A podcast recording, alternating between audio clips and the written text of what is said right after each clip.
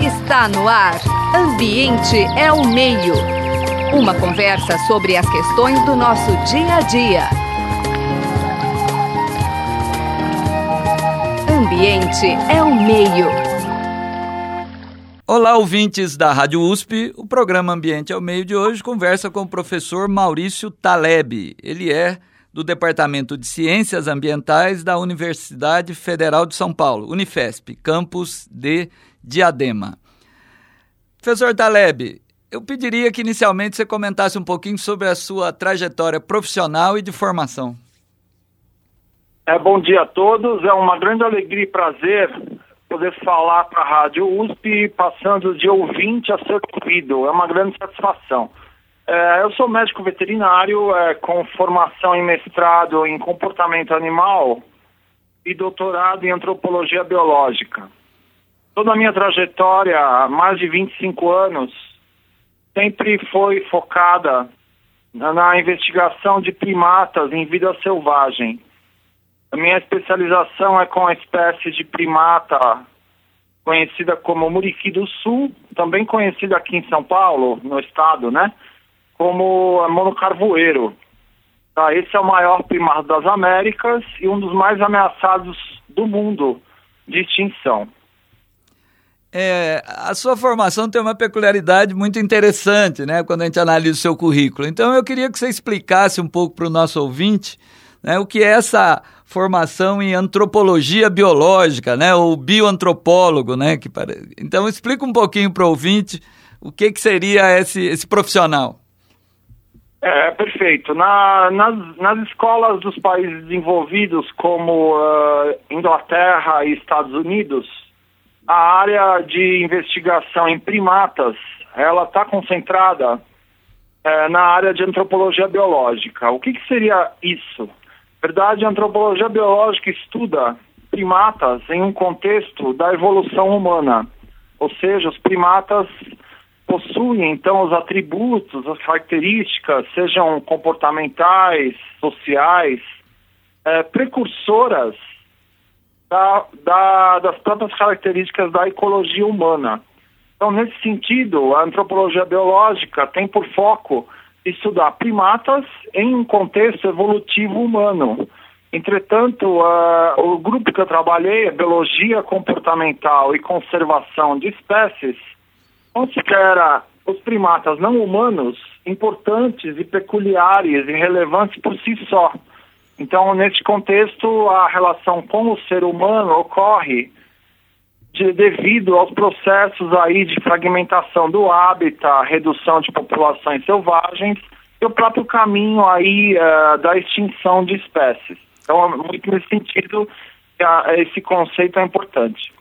É, quando a gente fala de comportamento animal, sempre vem à, à mente, pelo menos no meu caso, aquele clássico da Jane Goodall, né? Que é conviveu com os chimpanzés. Quer dizer, ainda é um trabalho atual, pode ser um bom começo para aqueles, né, público mais amplo que queira se conhecer um pouco o tema, Taleb. Perfeito. É, na verdade, assim, é, é, muito interessante sua pergunta, porque a obra de Jane Goodall, hoje já com mais de 50 anos de estudos é, dos chimpanzés em Gombe, na Tanzânia, é, foi justamente o trabalho dela que me inspirou.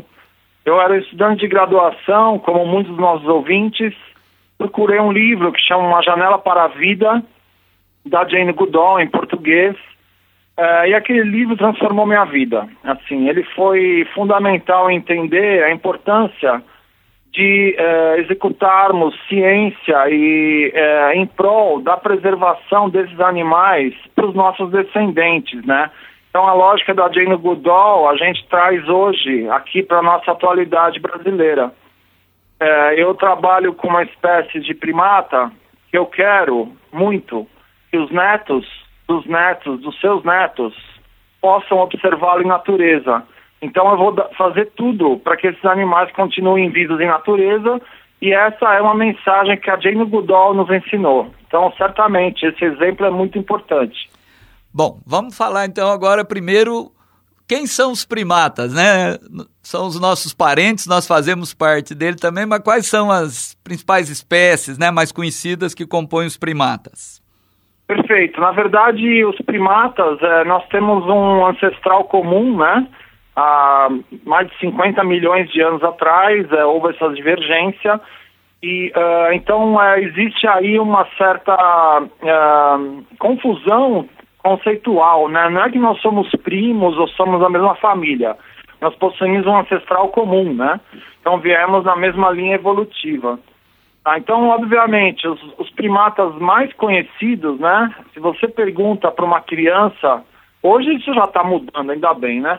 Mas você pergunta qual macaco você conhece, ela vai responder o gorila ou o chimpanzé, quase sempre. Então, os grandes símios africanos, pelo próprio tamanho, né? São animais muito grandes. O gorila tem chega a quase dois metros de altura, são muito conhecidos. Tá? Mas uh, é importante ressaltar e no Brasil, uh, nós temos espécies muito importantes também. Tá, o Brasil é o país com o maior número de espécies de primatas no mundo. Né? Então, uh, podemos facilmente aí deduzir isso. Se a gente quer ter sucesso em preservar essas espécies para as futuras gerações, o Brasil é um dos países principais do mundo. Tá, então, é, rapidamente citando algumas espécies importantes, o mico-leão dourado é muito conhecido, o macaco prego é muito comum, muito conhecido também, muito inteligente. E nós temos aqui no Brasil o maior primata das Américas, de maior tamanho corporal, né? Que é o muriqui ou monocarvoeiro. Tá, então é um privilégio para o estado de São Paulo poder ter nas suas matas aí o maior primar das Américas vivendo tão próximo da gente, né, que mora na cidade. Ah, mas são muitas, são mais de 350 espécies de primatas no mundo, né? Então, Isso. por fim, eu quero mencionar como uma espécie importante o bugio.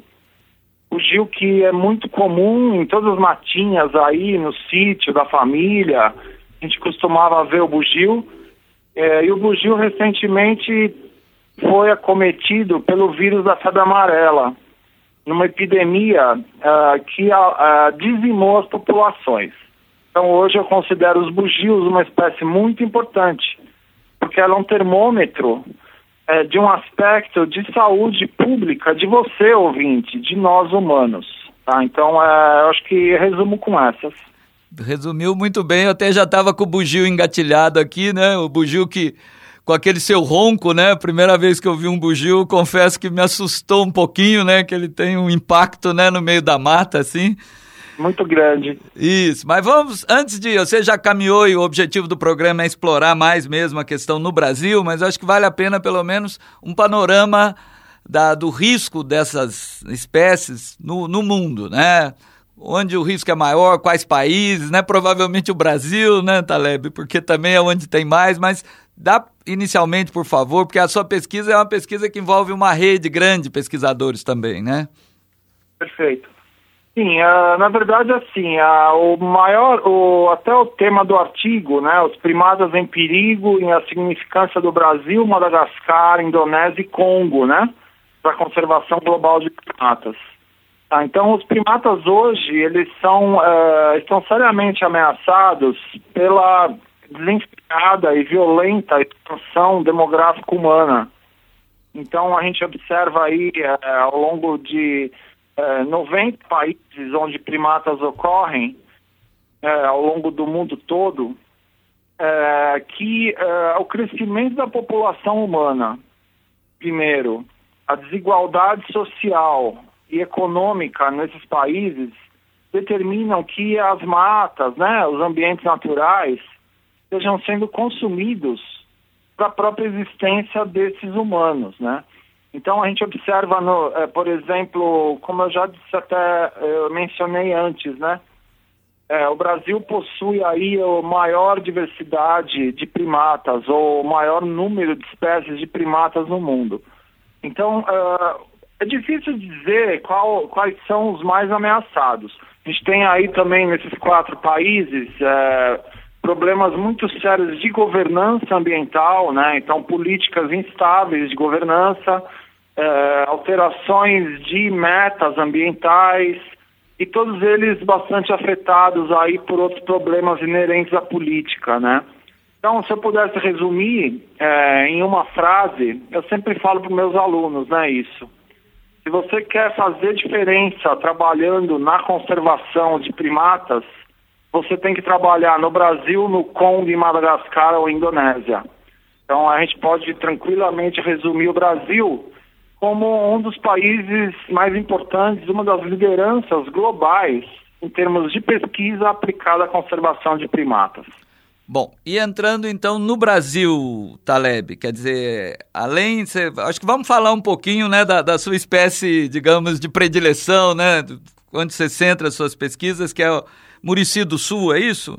Exato, eu sou especialista nessa espécie. Fala um pouquinho do habitat, né, da, da, e quais o, né, as questões envolvidas, e acho que seria interessante também você comentar um pouquinho, que eu acho que é muito rico, a, a questão da metodologia de trabalho, né, desses estudos. Perfeito. É, o muriqui, é, ele é, um, ele é uma, um, uma das quatro espécies de grandes macacos da região neotropical, né? Então, os muriquis de, é, são parentes próximos dos macacos-aranha, do macaco bugio e do macaco barrigudo da Amazônia, né? O, até, o macaco aranha e o macaco barrigudo a gente só encontra na Amazônia. O bugio a gente encontra na América Latina inteira, desde o México até a Argentina, tá? E o muriqui do sul é, é muito interessante. Na verdade, são duas espécies de muriquis do norte e do sul, né? Então, o muriqui do sul, ele uh, somente ocorre, desculpem, os dois muriquis somente ocorrem na Mata Atlântica, são endêmicos da Mata Atlântica, né? O que isso quer dizer? Eles ocorrem exclusivamente na Mata Atlântica e só num pedacinho dela. Né? Então, o Muriqui do Norte tá, vem desde Espírito Santo, leste de Minas e norte do Rio de Janeiro, dos estados, né? Enquanto o Muriqui do Sul a gente encontra no sul do Rio de Janeiro, estado de São Paulo e norte do Paraná. Tá, então, é, é um animal muito interessante e muito importante biologicamente, porque ele é dispersor das sementes das grandes espécies de árvores. Então, a gente pode facilmente deduzir que a retirada desses animais é, de uma mata, por exemplo, a extinção das espécies né, em locais, a extinção do muriqui ao nível local, vai em 30, 50 anos empobrecer o número de espécies dessa mata, de espécies arbóreas, né? Então, é, outras características muito interessantes desse animal é que ele vive numa sociedade pacífica. Então, são animais que, muito diferente dos humanos, né? Eles, ao invés de terem um líder, de terem uma hierarquia, de ter uma dominância, são animais que cooperam. Então a gente sempre diz isso, né? A única disputa que existe entre os muriquis é pelo número de abraços. Então quem abraça mais, na verdade, tem maior respeito entre a comunidade muriqui. Tá? Tem muitos outros aspectos, eu não vou me estender muito. Mas esse, esse já fala por si, né? Porque também, lembrando a Gudal, a gente sempre lembrando, sempre lembra do macho alfa, né? Do monopólio das fêmeas. Então, quer dizer, é muito interessante essa questão que você traz aí, né? De uma organização mais cooperativa, né? Quase socialista, né? Pois é, interessante. Eles vivem assim, os mariquis vivem num universo muito interessante. Por exemplo, é muito comum quando nós eu digo, meus alunos, minhas alunas e eu estamos na mata e logo cedo a gente observa os machos, por exemplo, de muriquis, se deslocando 100, 200 metros em direção a uma fêmea com um filhote novo, ou mesmo com um filhote já crescidinho, né, uma criança, é, ele se desloca essa distância toda para dar dois, três abraços. Então, é, essa cooperação é, que é uma característica ecológica da espécie, tem uma base evolutiva fundamental. É basicamente juntos, cooperando, podemos conseguir maior sucesso do que se competirmos. Então, é da, abre toda uma margem aí para uma discussão é, existencialista até, né, para a raça humana. Interessante mesmo. Com certeza. Bom, o programa Ambiente ao Meio está conversando hoje com o professor Maurício Taleb, que é bioantropólogo e professor da Universidade Federal de São Paulo, campus de Adema, Departamento de Ciências Ambientais. Bom, Taleb, conte um pouquinho então agora sobre os indicadores que tem apontado né, para o risco né, grave, como você comentou no início do programa, do Muriqui do Sul. Perfeito. É, ao longo de mais de 10 anos, uma equipe nacional trabalhou entre 2002 e 2010, 2011, um pouco menos que 10 anos, na execução do Plano de Ação Nacional né, do Muriqui. Isso foi feito junto ao ICMBio.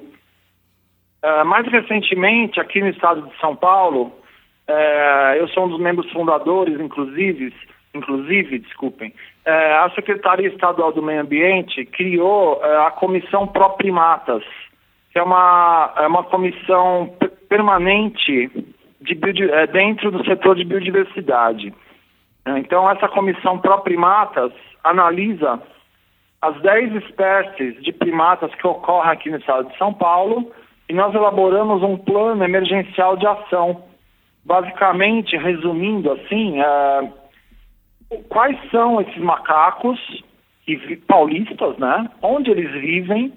O que, que a gente precisa fazer para que eles possam continuar existindo lá tranquilões em natureza? Tá, então, é, no estado de São Paulo, as principais ameaças são bem conhecidas, né? Então, o desmatamento, a conversão de áreas naturais de floresta em pastagens, uh, ou em áreas de agricultura, como cana-de-açúcar, soja, uh, laranja, entre outras. Né? Uh, é, então, o desmatamento é o primeiro, é um histórico, né, eu diria. Tá? Ao nível atual, hoje em dia, todos os primatas, mas especialmente o muriqui, os bugios, ainda sofrem muito com a caça. Né? Então, é muito comum ainda hoje nas áreas de mata a ocorrência de caça e uh, de forma contundente, como eu mencionei antes, a questão sanitária, né? Então, é, a questão da febre amarela hoje dizimou populações de bugios e a realidade é que nós não sabemos ainda qual é o efeito desse vírus, que é um vírus que veio da África, é um, é um vírus exótico ao Brasil, em outros macacos, tá? Então a gente especula que os muriquis também sofram é, com o efeito do vírus bem como também os saguis e os marracos pregos também sofrem. Ah, então, resumindo, o desmatamento, a caça e a febre amarela, hoje continuam sendo as principais ameaças. Para terminar esse termo de ameaça e de importância, a gente considera que o treinamento de estudantes das novas gerações de investigadores em primatologia, em conservação da natureza, é uma ameaça grande também. Tá? Ainda existem poucos uh, jovens conservacionistas interessados no estudo de primatas, no estudo de animais em natureza. Então, uh, a gente trabalha muito, como todos nós professores, em poder formar a nova geração de pesquisadores, né? Quem que vai estar dando essa entrevista daqui 20, 30 anos, por exemplo? Vão ser os nossos alunos que vão se responsabilizar por esse legado, por esse trabalho que não tem data para terminar. É um trabalho nós temos que desenvolver a longo prazo, ao longo de muitos anos, de muitos séculos, a fim de que os primatas continuem vivos em natureza. Ah, então, uma pergunta que sempre me fazem é, mas espera aí, para que, que serve conservar um macaco em natureza? Eu, eu, a relação é simples e direta. Os macacos contribuem para que a floresta continue existindo. Essas florestas protegem os mananciais de água potável. E essa água potável abastecem, abastece as grandes cidades, como São Paulo, Rio de Janeiro e Curitiba. Então, ulteriormente, conservar um macaco em natureza contribui para conservar a qualidade da água potável que você, ouvinte, bebe. E comente um pouquinho, né? Você estava falando aí, né, sobre daqui 20, 30 anos. Eu fico pensando também do outro lado do microfone aqui, né? No momento eu ocupo essa função. Ah, o quanto temos que caminhar ainda também na divulgação científica, Taleb. Mas eu pediria que Sim. você falasse um pouquinho na, na metodologia, quer dizer, como é que vocês fazem esse inventário, quer dizer, existe o um indicador de reduções da população, particularmente no caso do bugio, foi uma coisa assustadora, né? E, e uma consequência também, eu acho que vale a pena, né? Acho que muitos acompanharam isso nos meios de comunicação, é que as, o risco das pessoas associarem o bugio com a doença. Então, quer dizer, mortandade de bugio como uma estratégia equivocada para tentar barrar a febre amarela, que também parece que foi algo veiculado na mídia, né? Perfeito. É, na verdade, assim, vou começar falando do bugio, né? Na verdade, a mídia prestou em larga escala, obviamente com exceções, né? Um desserviço aos bugios, né? Então a gente observa, tem, a gente tem colegas é, desempenhando um trabalho muito competente, muito importante, por exemplo, é, no Rio Grande do Sul, né, onde a mortandade de bugios estima-se foi 30% devido ao vírus 70% devido às pessoas matarem bugios apauladas. Né? Então, a importância da divulgação criteriosa com base científica, ela se tornou clara aí, né, nesse processo. Né? Então, a gente, muitas vezes, os programas de jornalismo, televisão em especial, eles eh, distorcem as informações de uma maneira que foi letal aos bugios, né? Então é importantíssima a divulgação com uma base científica para um público diverso. Né? Então, é, quanto a esse aspecto, assim, eu parabenizo a Rádio USP por isso. Eu sempre aprendo muito com as entrevistas. Agora, voltando à sua pergunta inicial, de a metodologia que a gente usa para a quantificação de populações, né?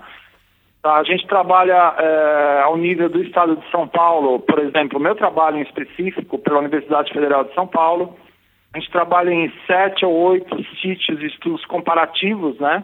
Então, a gente analisa todos os ambientes onde os muriquis estão, como Serra do Mar, Serra da Mantiqueira, Serra de Paranapiacaba, e busca traçar quais parâmetros de antropização, né? O que isso quer dizer? Quais parâmetros da ação humana podem estar acometendo os animais, é, e bem como a quantificação de espécies, ela é desculpe, a quantificação dos indivíduos, ela é feita por observação direta, né, com binóculo dentro da mata, bem como outras metodologias, né? Hoje a gente usa também metodologias aí da genética molecular, né? Metodologias moleculares que assistem é, em poder determinar é, o quanto esses animais ou essas populações são viáveis geneticamente, porque às vezes é, uma população de 50, 100 indivíduos, ela está condenada geneticamente devido a um alto grau de consanguinidade, né? Outro aspecto importante de um artigo já antigo, né, que fala, chamado A Floresta Vazia, é que a presença de hábitat não necessariamente é um indicador claro da presença dos animais. Então, relacionando ao que foi dito antes, a questão da caça, por exemplo, muitas vezes extirpa os animais de dentro da floresta e os, os mecanismos de detecção ambiental consideram que aquela floresta está bem, porque tem uma cobertura verde. Então, é, a gente precisa estar dentro da mata, dentro da floresta, observando os animais periodicamente, a fim de conseguir é, ter sucesso nessa quantificação de populações, né? Finalizando, é, as populações de todos os primados, eu posso dizer, mas os muriquis em especial, tem diminuído drasticamente. A própria lista vermelha de espécies ameaçadas preconiza que, se nada for feito para mudar esse curso da história, em 50 anos os muriquis vão estar extintos. Então, é, nós temos aí a oportunidade, talvez sejamos os responsáveis, os últimos responsáveis, por manter esses animais em natureza vivos. Então, é uma missão é, que, que precisa de muitos aliados. Então, é, os estudantes de graduação, os programas de pós-graduação, todos eles são muito importantes também em consolidar a formação técnica dos futuros cientistas que vão dar continuidade a esse trabalho. E o nosso tempo, infelizmente, já está indo para os minutos finais, Taleb, eu pediria que você comentasse um pouquinho do ponto de vista de políticas públicas concretas. Vamos dizer o seguinte, né? Nós estamos vendo um momento de recessão econômica, né, provocado por políticas econômicas recessivas, um afrouxamento, né, da, das políticas ambientais, né, no, os órgãos de controle sofrendo intervenções extemporâneas. Então, assim, o que que nós temos que realmente ficar de olho, quer dizer, cobrar do poder público e particularmente no estado de São Paulo, né, além do país, do Brasil como um todo? Ótima pergunta essa. É, na verdade, é, efetivamente, as políticas públicas, o Brasil é, conseguiu, com um competente trabalho aí do ICMBio e da Secretaria Estadual do Meio Ambiente, é, pelo menos determinar quais são as prioridades. É, as nossas leis ambientais, em tese, são boas, entretanto, nós temos uma dificuldade muito grande que é cumprir as leis. Né? Então, a partir do momento que nós sabemos o que precisamos fazer com os primatas, ou com a, com a natureza de forma geral, né? Esse, essa falta de governança, ou na verdade, enfraquecimento da governança, aliado a uma baixa proporção de cumprimento da lei, acendem a luz vermelha é, muito forte, né? Então, falando do estado de São Paulo mais especificamente, a criação de áreas protegidas em, é, em localidades que é, funcionam como corredores ecológicos entre grandes remanescentes é um dos aspectos principais. Né? Então, hoje é, existem iniciativas importantes de reconexão de fragmentos eu gostaria também de citar a participação do setor corporativo nisso. O setor de silvicultura tem tido um papel importante nesse processo de contribuir para uh, estabelecer políticas privadas de conservação de espécies bastante efetivas. Ao nível do poder público, uh, na verdade, a gente já sabe o que a gente tem que fazer. A dificuldade tem sido essa, no momento, né? Então a gente vê aí a diminuição de verbas para pesquisa, a diminuição de bolsas para estudantes de graduação, de pós-graduação, o encerramento de programas muito importantes que tiver, foram semeados, como foi o Ciência Sem Fronteiras. Então, isso, na verdade, é, é, vai provocar um retrocesso de médio prazo muito grande, né? Onde nossos jovens profissionais vão acabar tendo menos acesso a recursos para simplesmente cumprir a lei. Né? Então é uma discussão muito importante essa e a gente pode voltar a falar disso numa outra oportunidade.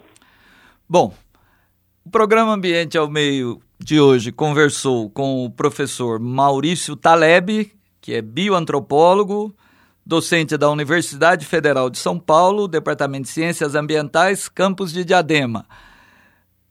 Taleb, muito obrigado e na sua despedida, deixe também um contato para as pessoas que queiram conhecer mais o tra belo trabalho que vocês, você juntamente com sua equipe, tem desenvolvido aí na Federal de São Paulo. Excelente. Eu que agradeço a oportunidade, novamente, parabenizo o trabalho da Rádio USP e as suas importantes veiculações sempre tão pontuais e precisas. Tá, é, meu, uh, vocês podem entrar em contato comigo no próprio site da Unifesp Diadema, tá? E a organização parceira que a gente trabalha é o Instituto Pro Muriqui, tá? Que está disponível aí em Instagram, Facebook, é muito fácil de encontrar. Tá? Nós temos programas de estágio, treinamento e contamos que estudantes se interessem e venham trabalhar conosco. Ah, e agradeço novamente, muito obrigado pela oportunidade. Você acabou de ouvir Ambiente é o Meio. Produção e apresentação: José Marcelino e Marcelo Pereira. Música tema: Evandro Navarro. Sonoplastia: Mariovaldo Avelino. Ouça também este e outros programas em www.ribeirão.usp.br.